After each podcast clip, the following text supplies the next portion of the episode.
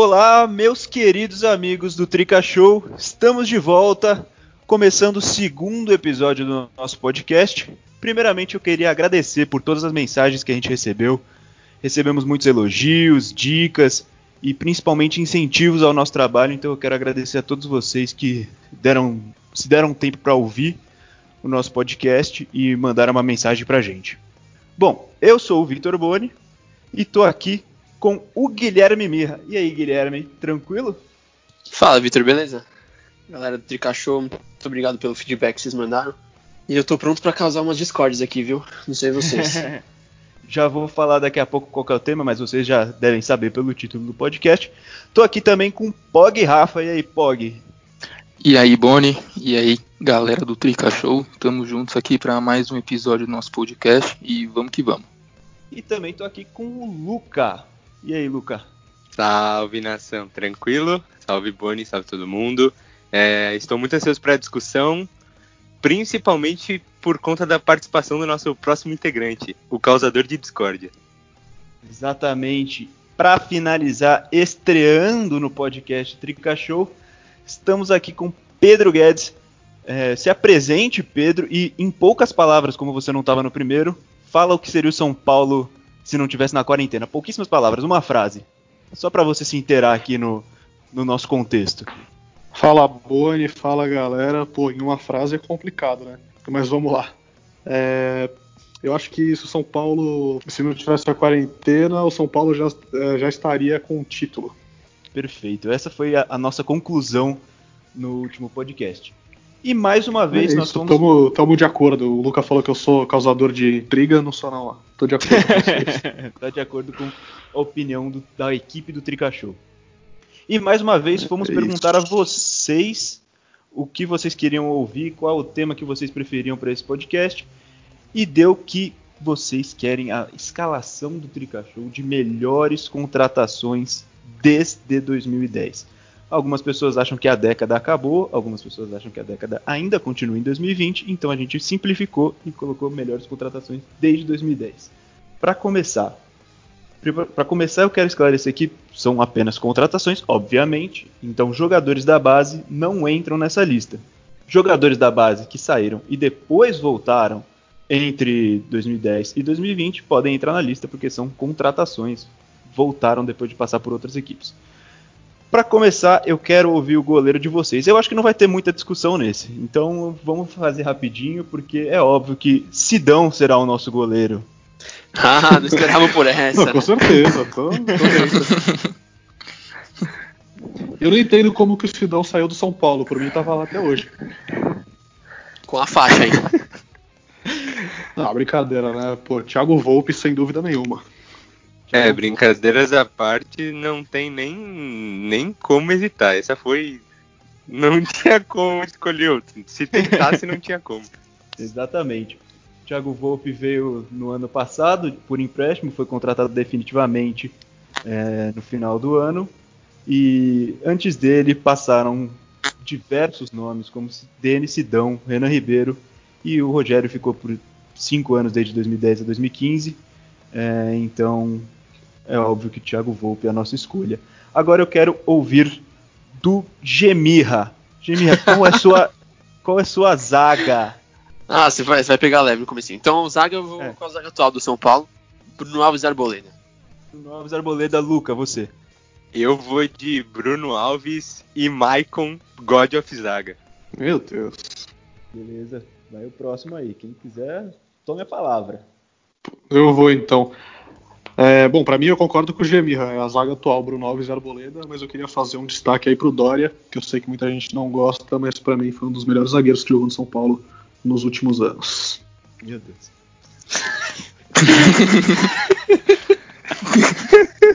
Olha, até a coragem mas de eu... criticar o meu.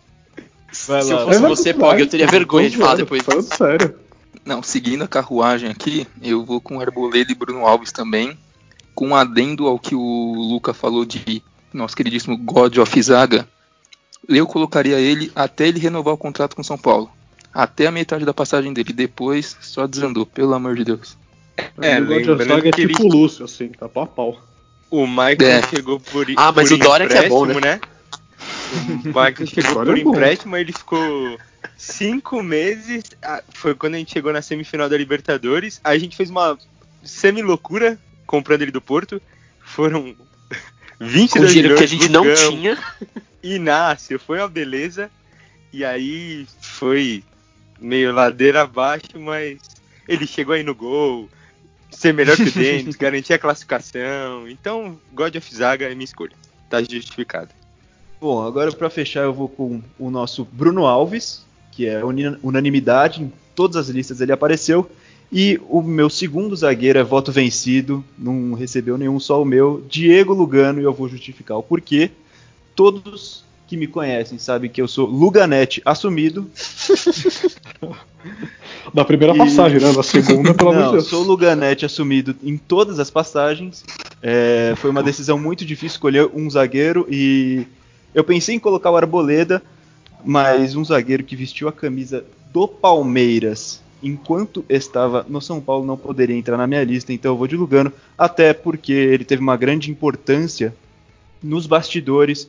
é, na campanha em que o São Paulo quase foi rebaixado em 2017, ele ajudou muito por trás, não, não, não esteve tanto em campo, mas a importância dele foi inquestionável. E tem até um documentário produzido pela própria SPFC TV, chama Dios, é, sangue, eu esqueci o nome inteiro, mas chama Dios, e, e explica é, como o Lugano agia sem estar em campo e como foi importante para evitar que o São Paulo caísse.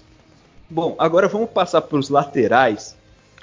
e eu quero que o Gemirra fique por último, porque ele já deu um spoiler pra gente antes de a gente começar a gravação. Então ele vai Tô ficar censurado ao vivo aí. ele vai ficar por último, eu vou começar aqui. Eu vou falar que. Não, eu vou, eu vou antes do Gemia. Eu vou antes do Gemia. Comece, começa aí, Guidão. Eu quero ouvir os laterais do Guidão. Bom, é, na mesma pegada do Boni, que é Luganete assumida, eu também sou Cicizete, não sei se isso existe. Então, pra mim, o Cicinho na segunda passagem também. E até hoje não vi nenhum lateral direito no São Paulo, nenhum lateral direito melhor no São Paulo. Reforçando, só pra deixar claro que o Juanfran não é melhor que o Cicinho. O Cicinho é bem melhor que o Juanfran. E na lateral esquerda, Álvaro Pereira é o jogador que mais deu raça pelo time do São Paulo desde que eu acompanho, talvez ao lado do Lugano. Bom, eu vou aproveitar o gancho para falar os meus, que eu recebi uma crítica que o meu lateral direito é Juan Fran.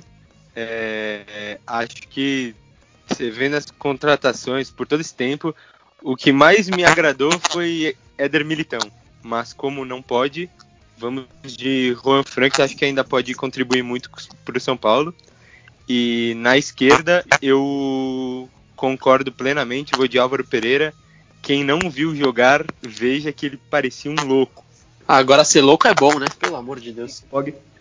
É, eu fiz uma pequena adaptação aqui para a montagem do meu time, eu tive que adaptar aqui. Então, ele não chegou a desempenhar essa função no São Paulo, mas o meu lateral é o Daniel Alves, que querendo ou não, é o lateral mais talentoso que o São Paulo contratou a- nesses últimos anos, apesar de não estar jogando lateral direita. Mas aqui eu queria fazer um adendo ao que o Guidão falou, que eu também concordo que o Cicinho foi o melhor lateral jogando na posição que o São Paulo teve nesta década, desde 2010 apesar dele ter jogado só 25 partidas nessa segunda passagem. E aí você pode ver, dá pra gente ver o quão difícil tá pro São Paulo arranjar um lateral direito. E na lateral esquerda, eu nunca achei que eu iria falar isso, mas eu tenho que colocar o Reinaldo nessa passagem atual, porque apesar ele Que tomou, conta momento, da, Brasil! ele tomou conta da posição e querendo ou não, ele vem jogando muito bem. Bom, antes do Gemirra aí, eu vou falar os meus laterais. eu gosto muito do Cicinho, mas eu vou colocar o Juan Fran, é, porque eu tô gostando do- muito das atuações dele. E acho que o Cicinho, o Cicinho teve todos, um- todos vários problemas durante a carreira, né? De, em questão de bebida, de. Que não, não, não, vale a pena comentar aqui, mas ele eu me decepcionei um pouco com a segunda passagem dele, tive muita expectativa, mas ainda gosto muito dele. Só que agora eu coloco o Juan Fran como lateral direito. E na esquerda foi difícil porque o São Paulo não teve muitos laterais esquerdos bons desde 2010. Então eu fui um pouco polêmico e coloquei o Bruno Cortes, porque eu Meu acho que ele jogou, não. ele jogou muita senhora. bola não, jogou muita bola em Acabou seriedade 2012 do na Copa programa Sul-Americana. jogou muita bola em 2012 na Sul-Americana, depois E caiu. ele casou no é, Habibs. E casou no Habibs, óbvio. Isso é um fato determinante. É, não, mas eu acho que ele jogou muito em 2012 no título da Sul-Americana, o último título de São Paulo. Depois caiu, como todo o time, em 2013. Mas pelo ano de 2012, por ter participado do último título, eu coloco o Cortez. Agora, Concordo com o Borne. Não foi o melhor, mas concordo que o Cortez jogou bem no São Paulo. Foi até um pouco injustiçado na minha maneira de ver as coisas. bom, agora vamos de Gemirra. Quero ouvir seus laterais. Olha, eu acho ultrajante as críticas que foram tecidas a mim pela minha escolha, que eu dei spoiler mais cedo no, no nosso grupo do WhatsApp, pra ouvir essas barbaridades incabíveis. Vou começar pela lateral esquerda, porque, puta, a lateral esquerda também vai ser meio polêmica, talvez. Tudo bem. Quando eu fui pensar nos laterais esquerdos que passaram pelo São Paulo de desde 2010, eu lembrei de Cortez, lembrei de Carleto, lembrei de Clemente Rodrigues, só essa galera boa, hein? Decidi ir com Eugênio Mena.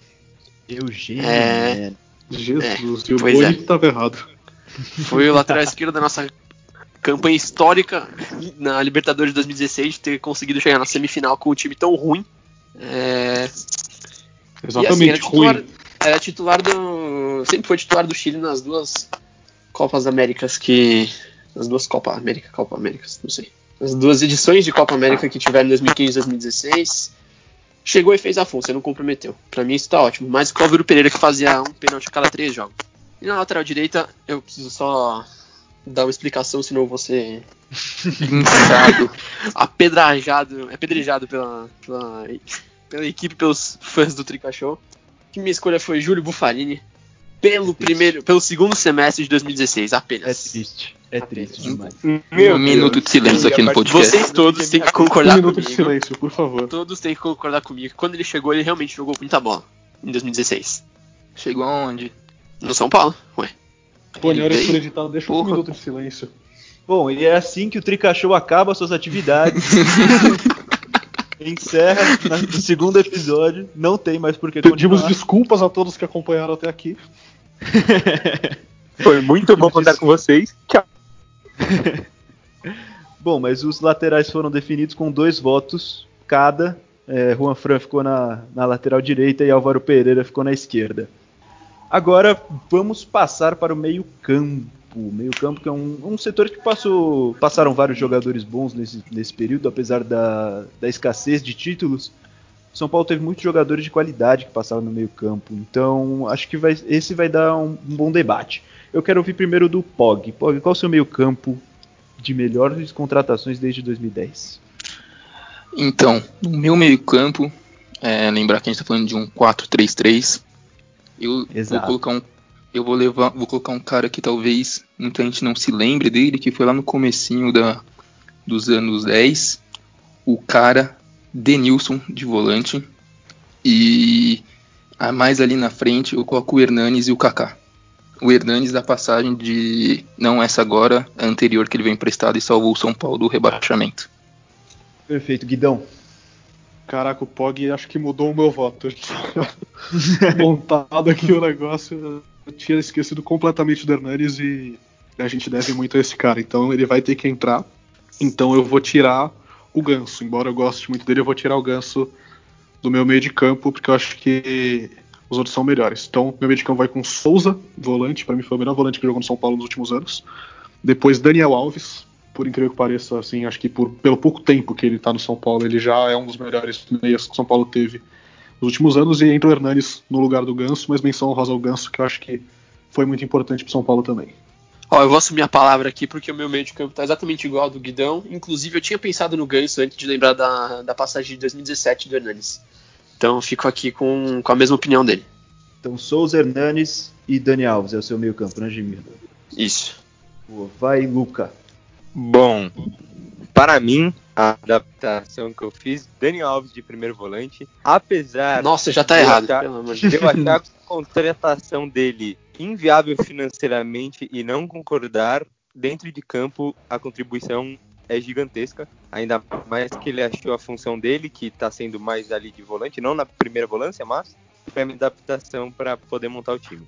No segundo é o Hernanes, pelos seis meses que ele teve, que voltou para dar o São Paulo do rebaixamento, e acho que isso é unânime que nos salvamos por causa dele. E o meu meia é o Kaká, também pela segunda passagem, quando ele voltou antes de ir para Orlando, que também foram seis meses, mas teve uma dinâmica totalmente diferente ele jogando com Paulo Henrique Ganso.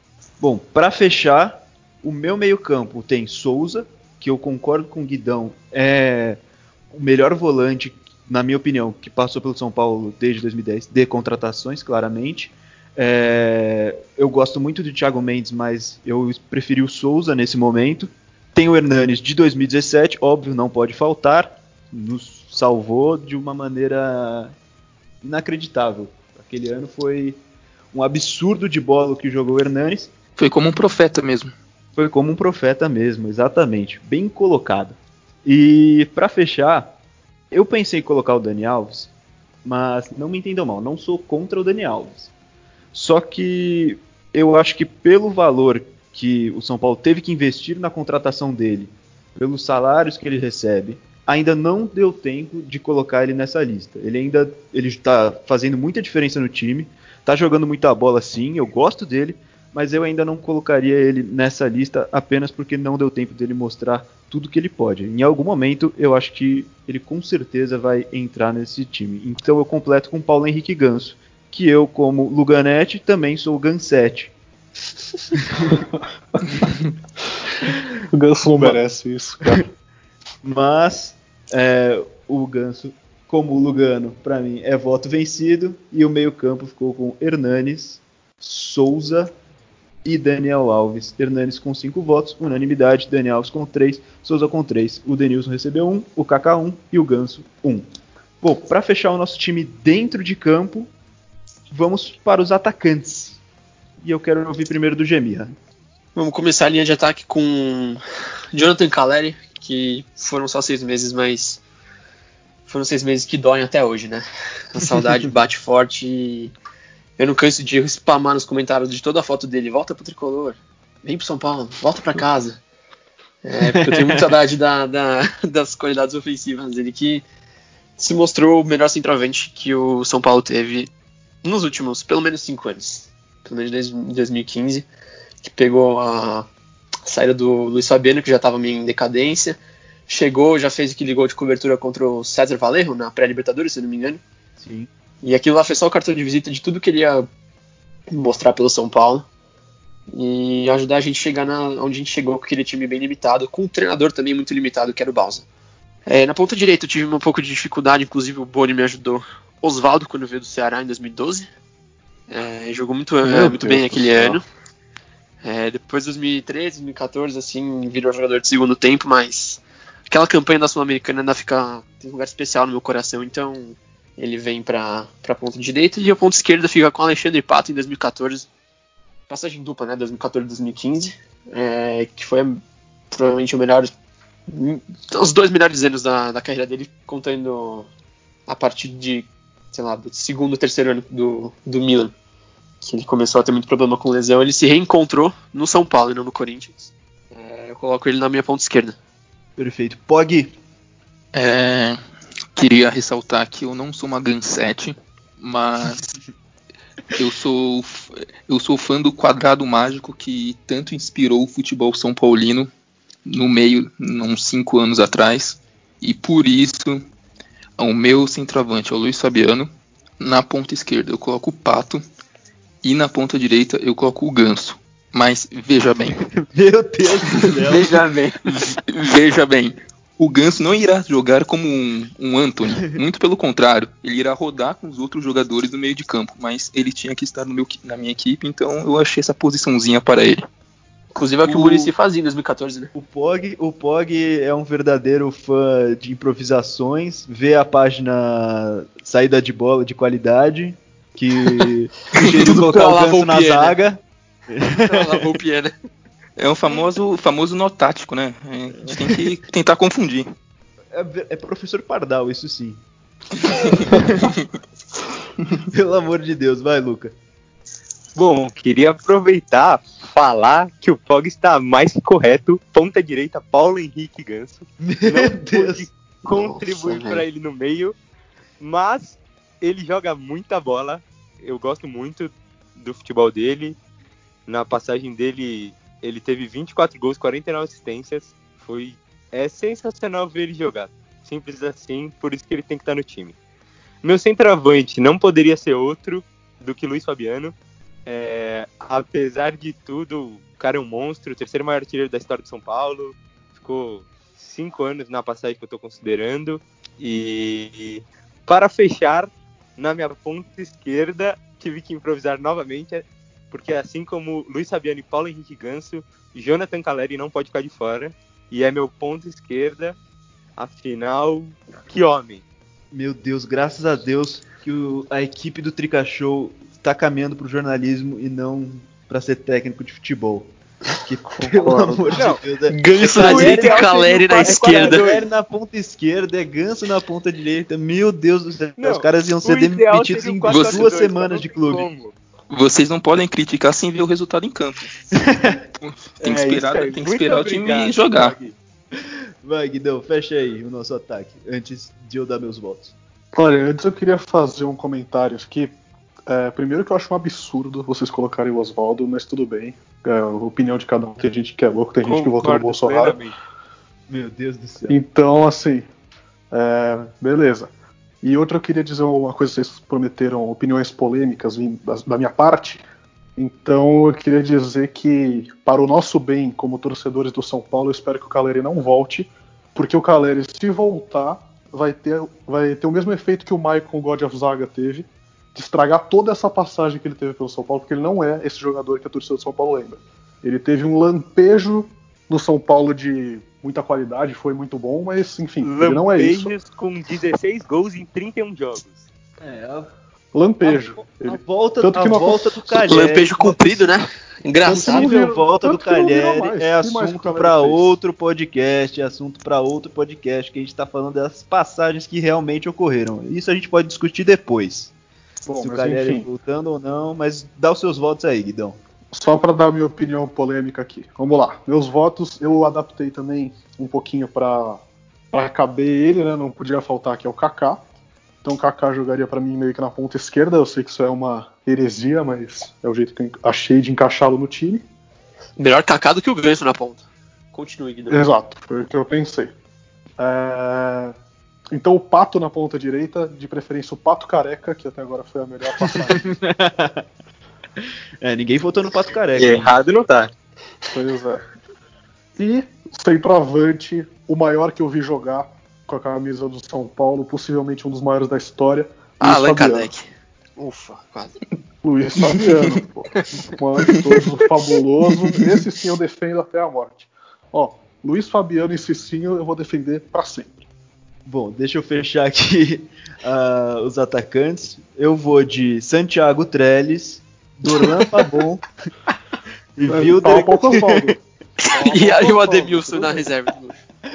Não, mentira. Eu vou de Pato, o Careca ou de 2014, tanto faz. Os dois são lindos, maravilhosos. Luiz Fabiano, o Fabuloso e Osvaldo. Meu Deus. Muito Ô, bem. eu prefiro Com Pérez, isso, calma, calma, calma, Eu se queria acalmem. finalizar falando Não, que não, não, não, não, calma, calma. É mau caráter. Calma, Luca, calma. Calma, que deu Luiz Fabiano no ataque com quatro votos e Pato. Porém, Ganso, ganso, ganso. Empate. porém, empate com dois votos para cada entre Jonathan Calheri, Osvaldo e Paulo Henrique Ganso. Não. Então, tem, então refaça. Então cada um vota em apenas um desses. Vamos ver quem ganha. Vai, Ganso. começa você. Isso, Pog, Ganso. É, depois, vai Gemirra. Se for pras pontas, é o Oswaldo. Já que o Pato tá na outra. Vai, Luca. Ah, como eu quero ou o Ganso ou o Caleri no meu time, eu sou obrigado a voltar no Ganso junto com o Pog. Guidão. Então ganhamos, time. É ganso neles. Meu Deus Deus. Eu Meu Deus do importante céu. a participação desse homem. Meu Deus do céu. Gente, Bom, mas eu acho é que tem- tem muito óbvio que o potencial. É meia. Esse, corre- esse corredor direito tem muito potencial. Uma possível é, combinação de jogadas de Paulo Henrique Ganso com o Júlio Buffarini fazendo ultrapassagem é, é bem interessante. Farini, o Farini você foi vencido, meu irmão. Nem o Farini gostou da um passagem dele pelo podcast São Paulo. em que o Farini recebeu um voto e que o Ganso foi escalado na ponta direita. Estamos vivendo errado. Estamos posso fazer, assistindo futebol posso dar uma errado. ideia aqui rapidinho? Pode? Aproveitando que a gente colocou o Ganso, por que, que a gente não escala esse São Paulo num 4-4-2? Acho que fica muito mais plausível, muito mais fácil da gente fazer. Muito bom. Calma Igual aí. aquele que a gente foi vice-campeão brasileiro com Ganso e Kaká no meio. Calma aí, calma aí que tem técnico ainda. Vamos ver. Técnico, todos foram contratados, menos o Sérgio Baresi, o saudoso Sérgio Baresi, que comandou São Paulo 2010. Então, se alguém ia votar no Sérgio Baresi, eu peço que repense. Ah, Ou o não, Milton, ah, ou o Milton não. Cruz, ou o Milton Cruz, que o Milton Cruz tava desde lá da puta que pariu. Então, então, por favor, votem nos seus técnicos. Vai, Guidão, Pô, mas aí. que fique claro, Milton Cruz, melhor técnico interino que São Paulo já teve na história. É, Milton Cruz. Deixa o pintado no chinelo. assu- assumia o time por dois jogos e ganhava. Os dois. Sempre, sempre. Vai, vai, vai, Guidão, seu técnico. Pô, queria dizer que eu fui pego de surpresa com essa história do Baresi, mas vamos lá, né? Vou, vou ter que pensar em outro Tem que se técnico. recompor, se recompõe. Quebra a cabeça Tá aí, Guidão. Pronto, já, já respirei aqui, eu tô tentando, vamos lá. Ah, ó, esqueci, esqueci. André Jardini também não pode. Eu vou embora, E eu não o Doriva pode? Isso. O Doriva pode, o Doriva foi contratado. Ah, beleza. Vai. Enfim, é, eu tinha mandado uma pré-escalação pra vocês, mas eu, eu, vou, eu vou- vou mexer na minha, porque eu andei pensando, eu acho que se eu tenho essa chance, eu tenho que escalar o maior técnico da história de São Paulo, Muricy Ramalho. Então acho que pra mim ele foi a, a grande contratação como treinador, mas eu quero fazer duas menções honrosas.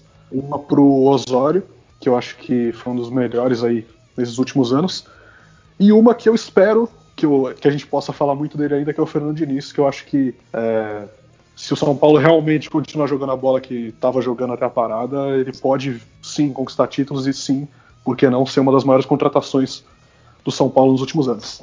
E mudar a reputação inteira dele, né? Porque o que falta é título. Todos Com torcemos por a hashtag empolgou, eu vou votar. É, Volta aí, Lucas. Primeiro eu queria falar que a gente perdeu totalmente a credibilidade depois do primeiro podcast muito bom, porque, meu Deus, né?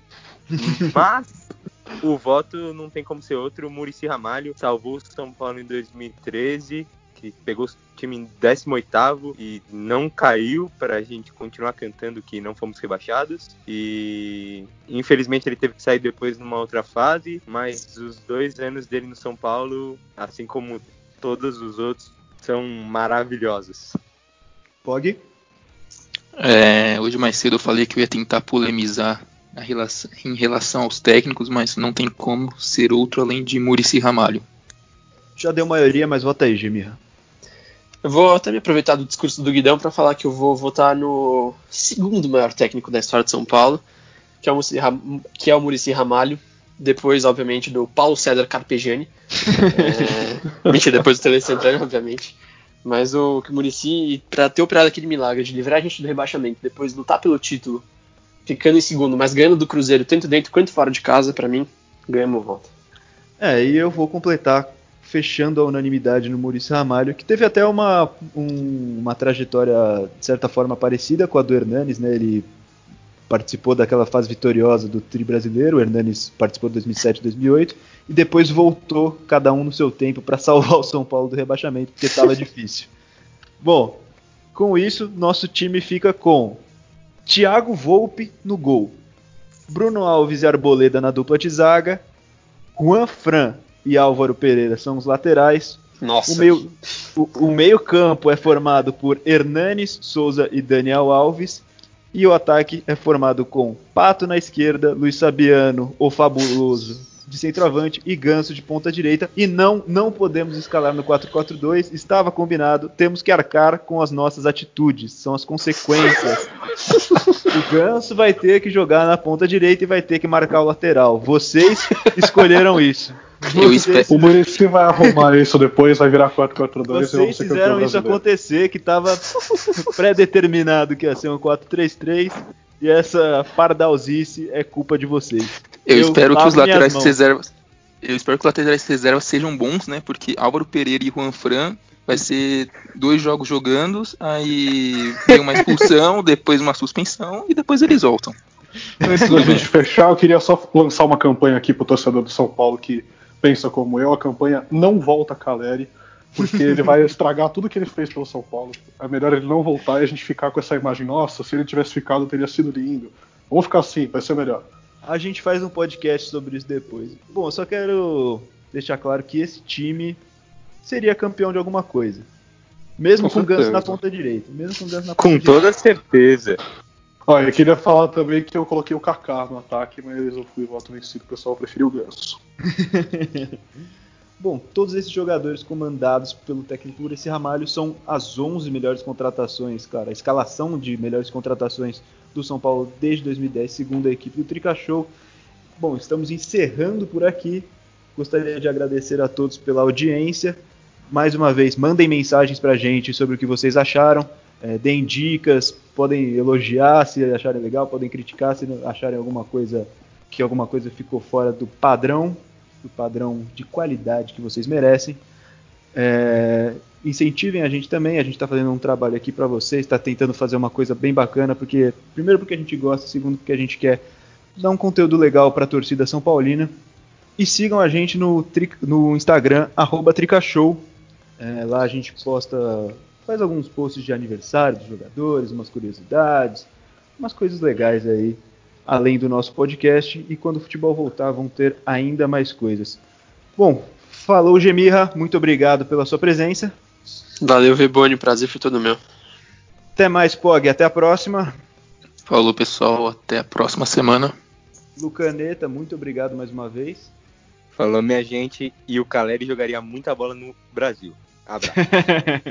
para com essa discussão, pelo amor de Deus, que é para outro episódio. É para outro episódio. E Guidão, obrigado e parabéns pela estreia. Finalmente Eu tá que agradeço, uma honra, um prazer. Parabéns! Hashtag não volta Caleri. Todos merecemos sigam, parabéns. E sigam todos nós no Instagram, que conteúdo é de qualidade também.